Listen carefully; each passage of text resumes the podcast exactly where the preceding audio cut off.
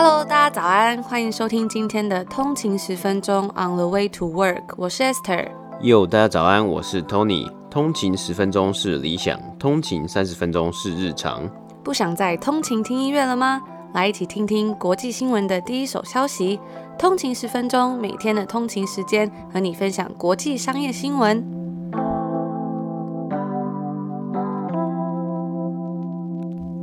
大家早安，欢迎回来通勤十分钟。今天是一月二十二号，星期五啦，又到了一个礼拜工作日的最后一天。大家早安。本期节目由棉豆腐赞助播出。那开头先跟大家分享一个小故事啊，就是我们去年底的时候，其实我们是在准备要搬来多伦多。那那个时候呢，很高兴就收到了棉豆腐的邀约。我想这就是命中注定吧。一直以来都有听过这个品牌，那这一次终于有机会去使用这一颗棉豆腐床垫。它在十二月的时候，我们去年十二月一直在讲北美假期购物季嘛。那时候货运大打劫，所以这颗棉豆腐啊，它就迢迢千里，几经波折，终于来到我们家的门口。当打开包装，第一眼看到 “Lovingly Made in Taiwan” 台湾制造的时候，有种说不出来的温暖。难道这就是传说中的家乡味吗？那我就想到以前我小时候家里睡的那个床，其实真的是非常的硬，因为家人就觉得说硬的床其实可以用的比较久，但有时候我真的会睡得腰酸背痛，而且我又是比较浅眠的人嘛，所以后来出国读书之后呢，我真的就一直心心念念说，我一定要选一个很软的床垫，然后在国外的床垫呢、啊，刚好又都是超级软，我一开始真的觉得超开心，可是后来我睡久就发发现腰真的非常的酸，因为太软了，其实我会睡得不太习惯。而且真的很容易会起不来。那这次要搬家，我就决定一定要换一个软硬适中的床垫。但是呢，在国外的床垫呢，真的是软到不行。我已经就算是挑到最 firm 的，都对我来说还是太软了，没有支撑力。所以这次真的很高兴收到棉豆腐的床垫，让我夜夜好眠。我现在每次走进房间，就会觉得心情真的非常的好。以前常在旅行，真的很喜欢去体验住在不同饭店的感觉，或者是青年旅馆。就一种 getaway 的感觉。那这一次刚好搬新家呢，我就决定房间的布置主题要以这个饭店为灵感，所以我还特别选了双人特大的 size，就是 king size，也把所有的床套组都换成纯棉白色的，然后让自己感觉每天都有住在饭店的奢华感。真的是买一个好床垫，家里就像饭店。那自从有了这个棉豆腐的床垫之后啊，然后再把房间布置的好，我觉得生活品质真的有大大的提升，整体的工作也更有效率。更喜欢待在家里了。虽然我现在本来就是常常都待在家里啦，但也更能够把去 getaway 住饭店的钱都省下来了。那最后呢，感谢棉豆腐提供给我们通勤族九五折的全品项优惠码。优惠码呢，其实就是我们昨天已经在 IG 跟脸书预告过的 “OE OE OE”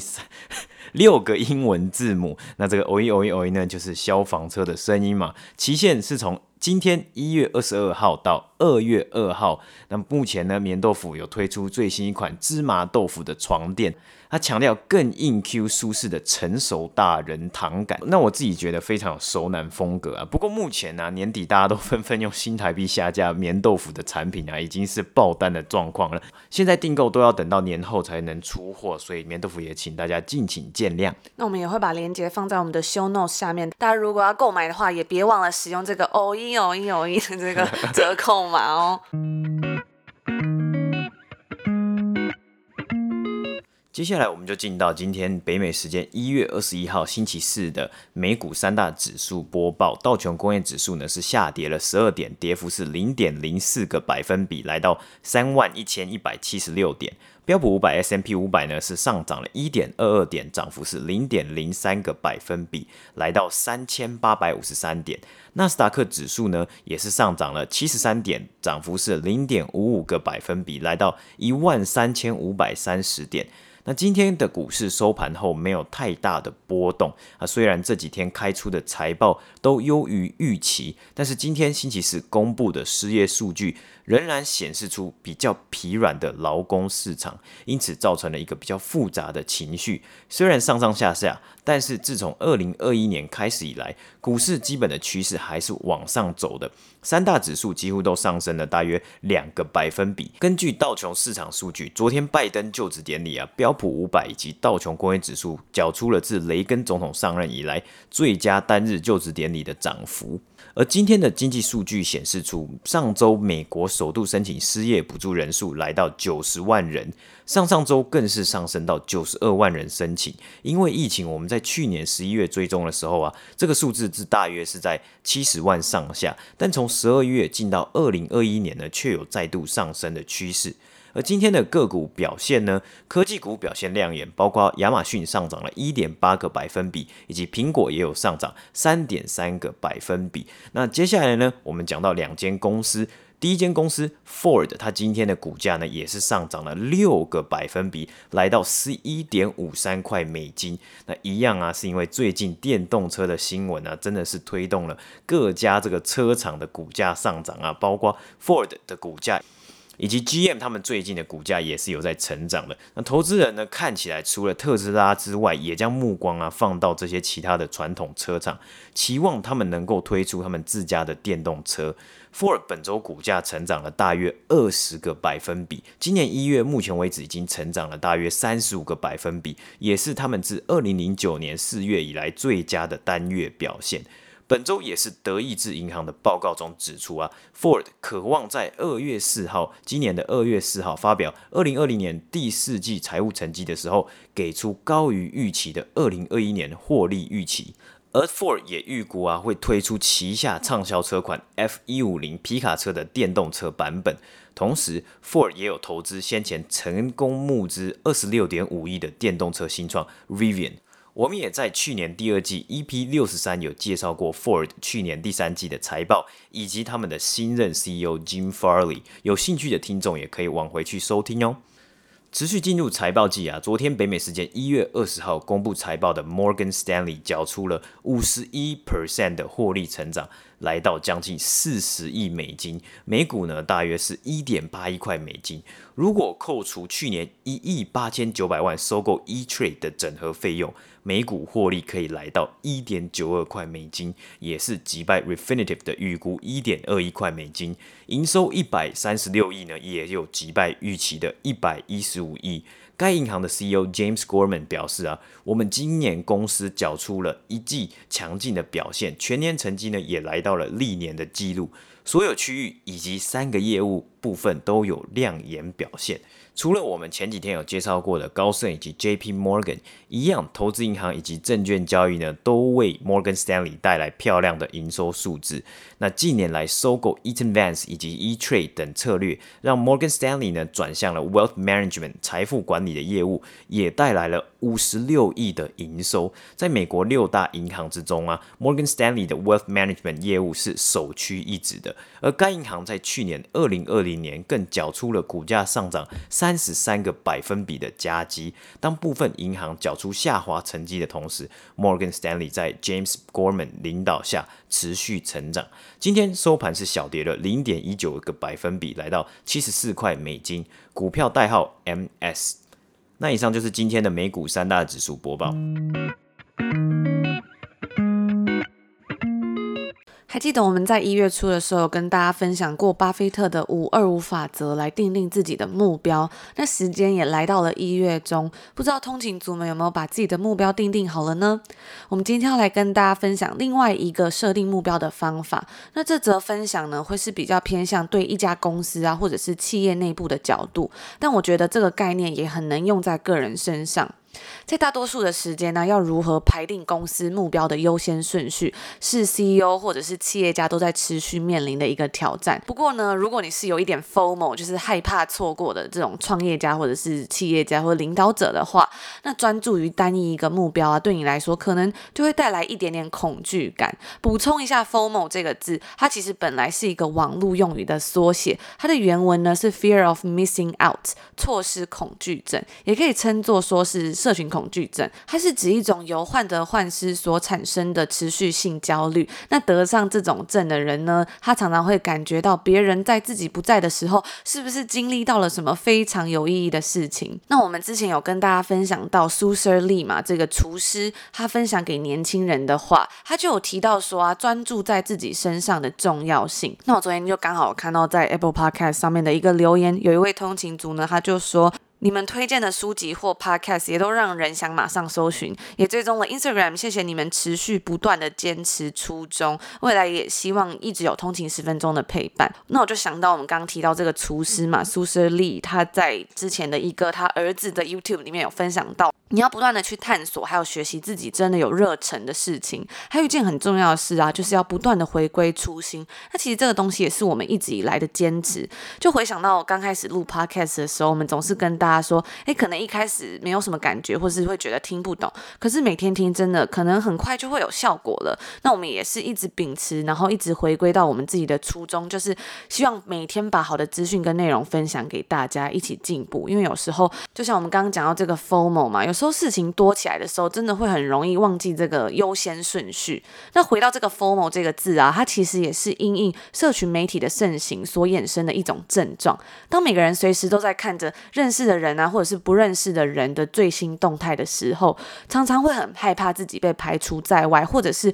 跟不上最新的流行。所以偶尔啊，别忘了要抬起头看看眼前的世界，还有真实的朋友。那回归到今天的主题呢，当我们在设定总体业务目标的时候，常常会决定说某一些特定的目标是 OK 的，然后拒绝其他许多的可能性。即使这些可能性呢，有一些也是不错的。那这就是为什么在定定公司的优先顺序的这个过程会这么困难的原因，因为我们通常不是在好与坏之间进行选择，而是在好与更好之间进行抉择，所以这个东西就会变得蛮难的了。那与其找到一个最佳的目标，或者是说你要去找到一个真的完美无缺的解决方案，不如也可以试试看从框架的角度来进行思考。所以，我们今天就要来介绍这一个 The Golden Circle 的概念。那这个概念呢，是源于 Simon Sinek 他在二零零九年的一个 TED 演讲。上面叫做 How Great Leaders Inspire Actions，伟大的领袖是如何鼓励行动中所提到的一个概念。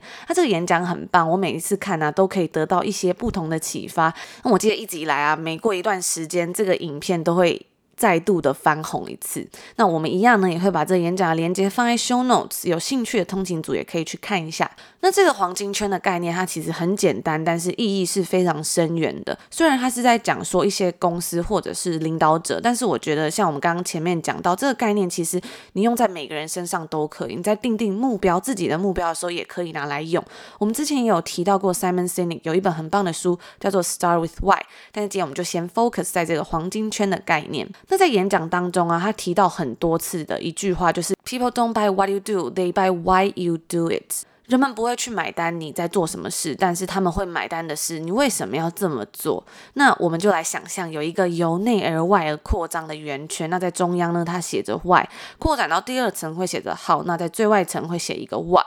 大多数人呢、啊、会从最外圈开始，专注在 what they sell，他们卖什么东西，或者是他们提供什么服务。像是有些公司就会说，我们提供无限的云端储存空间给你所有的商业需求。或者是说，我们提供 all-in-one 的 CRM 服务，可以帮助你的团队完成更多交易等等的。那有时候呢，这个东西会非常的有帮助，或是可以给公司带来好处。但是如果从 what 开始，其实会带来一些错误。原因有几个，第一个就是说，无论你的产品有多少很棒的功能、很特别的功能，你都会很难跟其他的对手区分开来。那除此之外呢，也可能会造成说这个东西会变得很无趣，因为缺乏情感。上的连接以及动机，这样子是很难让别人去改变自己的行为，或是去认同别人的理念的。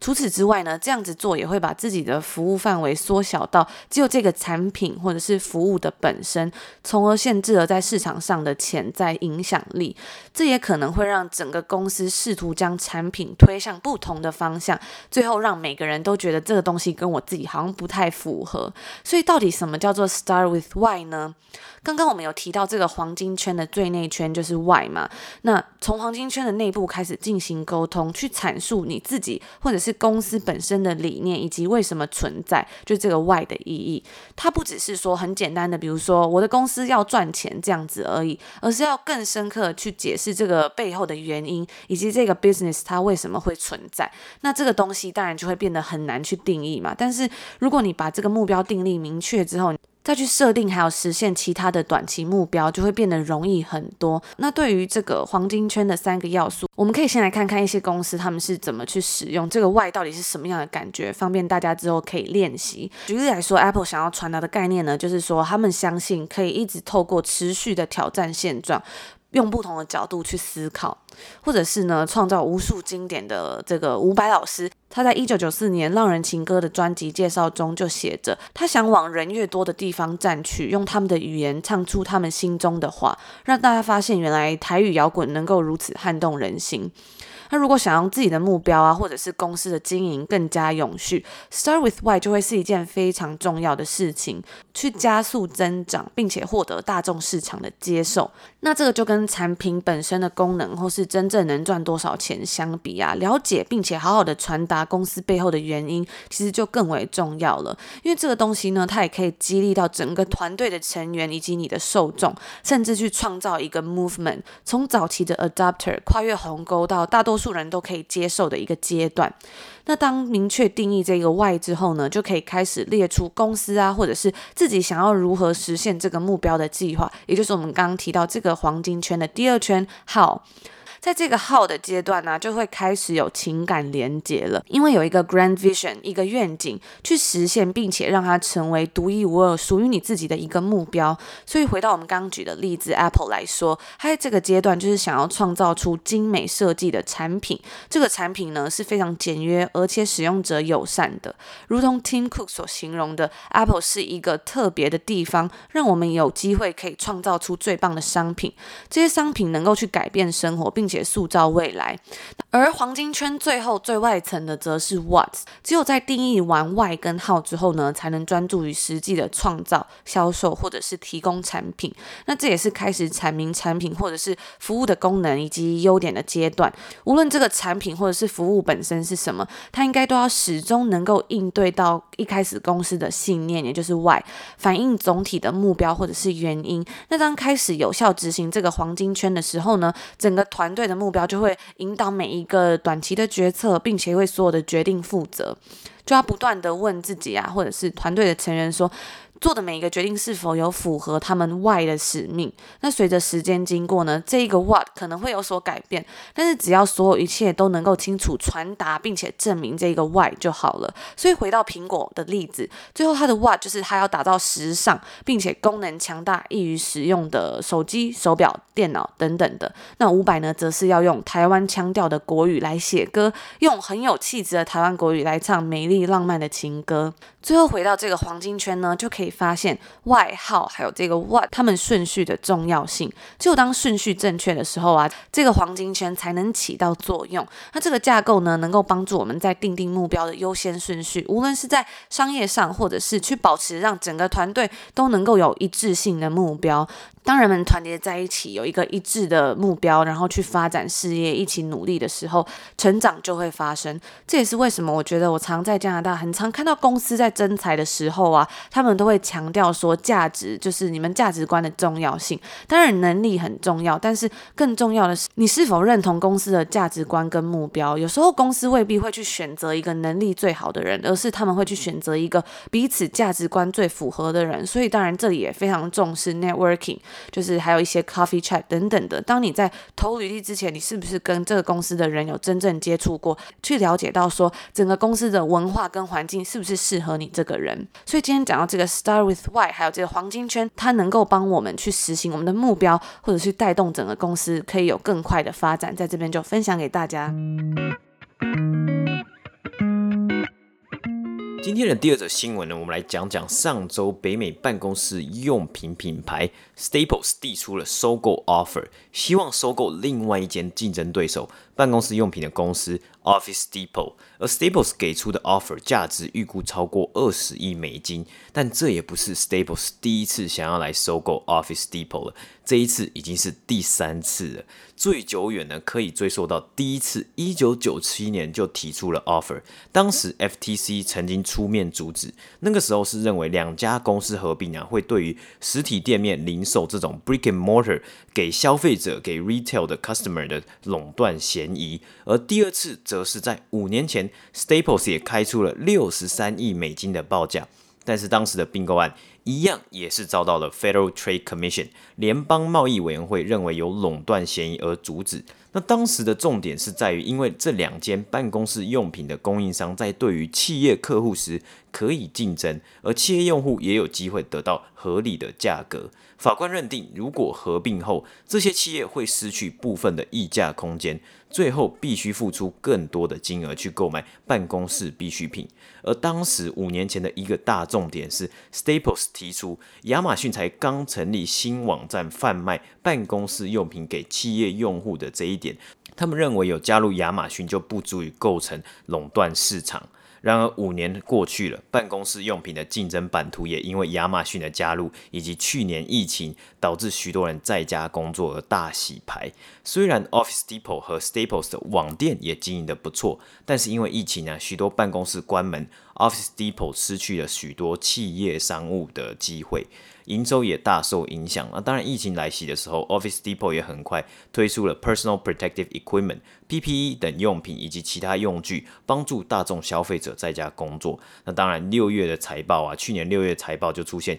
营收下滑十七个百分比的状况。虽然第三季的财报较前一年表现有好上九个百分比，还是对该公司整体的架构有一定的冲击。而讲到 Staples，它是一间目前是一间私有公司。所以他们没有公布他们的财务状况。在这一次的交易提案中啊，Staples 是希望以每股四十块现金来收购 Office Depot，也让总交易金额是超过了二十亿美金。但是消息一出啊，本周一 Office Depot 的母公司 ODP 股价便从上周五收盘的三十六点九六块美金上涨十六个百分比。那今天呢，ODP 的收盘股价呢是来到了四十六块美金，股票代号 ODP。但是 ODP 啊，近年来啊，获利表现有下滑的趋势。去年预估因为疫情啊，可能有亏损的状况，所以第三次 Staples 提亲到底有没有成功呢？答案一样是没有的。根据《华尔街日报》在北美时间周二本周二的报道，一月十九号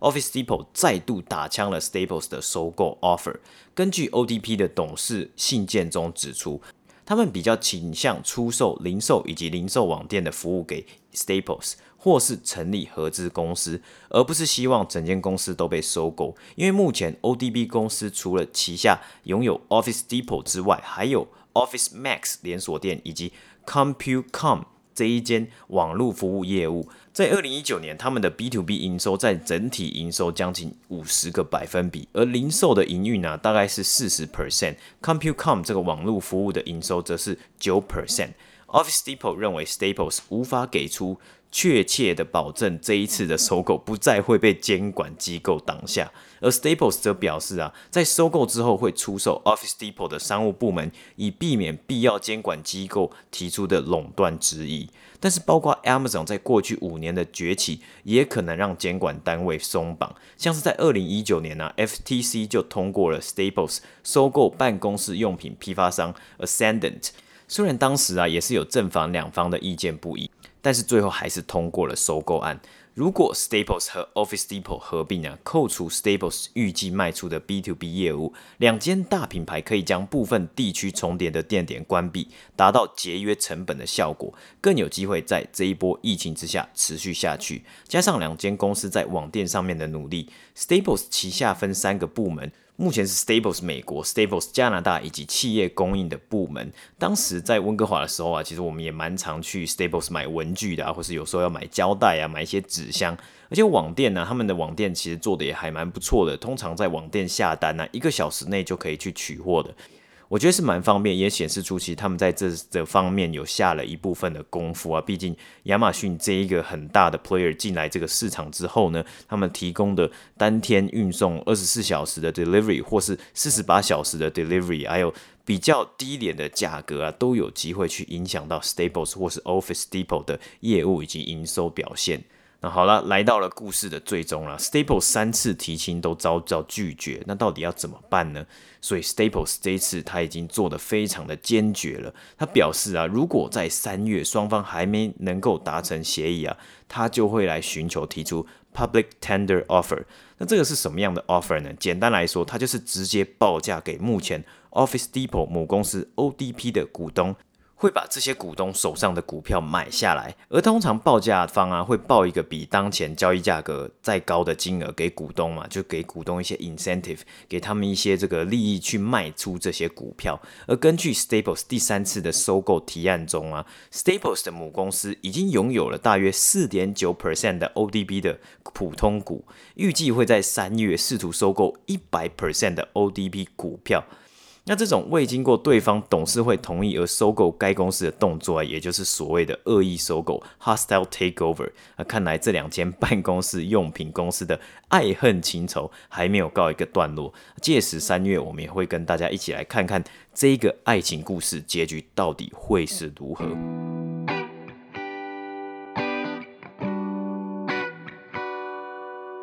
那以上就是我们今天的内容啦，然后也谢谢棉豆腐千里迢迢把这个非常舒服的床垫从台湾运到了加拿大。那说到这个折扣嘛，偶一偶一偶一啊，我们昨天就在 IG 上面有发的梗图嘛，因为其实我自己是蛮爱看梗图的，有时候觉得。